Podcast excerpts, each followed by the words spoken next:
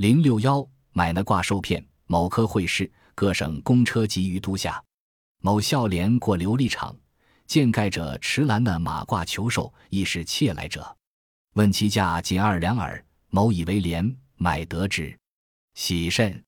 归与人曰：“谁为长安居不易？是二两非贱物也。”众不信，岂视之，烂泥一包而已。众府长曰：“是物也，二两固执矣。”某讶曰：“明明见是马褂，如何此时成烂泥乎？”众曰：“彼原说是卖那马褂也，君买那得泥，又何憾？”某哑然自笑。盖骗人者欲将泥包好，藏暗处。然后以真者连其价使速成，继承于包时前一之。某不知，误坠其数。或曰：使侠者于买时继承实力持之，不使前意，彼不将反为人骗乎？语曰：彼故防之矣。此计不成，则令遣一人来伪为认赃者强夺之，且作受者窝贼罪，作与控状，以害出至京者，戮之乃矣。总之，吾辈不可贪小利，见此等人，不顾之自无事。若一问，则始终不能出圈套矣。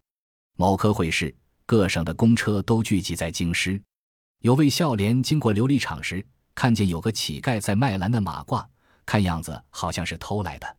孝廉问起马褂的价钱，乞丐说仅需二两银子。孝廉认为非常便宜，就买了下来。回来后。他很高兴地对人说：“谁说住在京师不容易？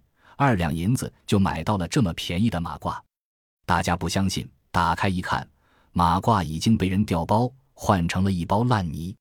大家拍掌说道：“是件便宜的东西，二两银子也值了。”孝廉惊讶地说：“我明明看见的是马褂，怎么现在变成了一包烂泥呢？”有人说：“人家说的是卖呢马褂，您买了得泥。”又有什么遗憾的呢？孝廉哑口无言。这种骗术大概是骗子预先把泥包好，藏在暗处，然后拿出真的那卦，要价很便宜，以求马上脱手。如果真有买主，双方交易时，骗子就悄悄地把两个包调换了。笑脸不知不觉中已经坠入骗局中了。笑脸说：“假如我买时就拿着他手里的包，不给他换的机会，那他不是反被人骗了吗？”又有人说，他们就防着这一招呢。这一计不成就马上再派一个人过来，假装把东西认成是赃物，硬行夺走。又把买东西的人定成窝赃罪，嚷嚷着要送官府。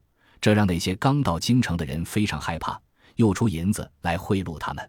总之，我们不要贪图小利，看见这样的人不理睬，自然就没事了。如果一问，那就逃不出他们的圈套了。揭秘。骗子把孝廉看定后的那卦偷偷的换成一包烂泥。如果孝廉拿着真包不放，骗子的同伙就会把东西认成是赃物，又让那些刚到京城的人贿赂他们。骗子一计不成就失连环骗。此骗术是用调包的伎俩来行骗。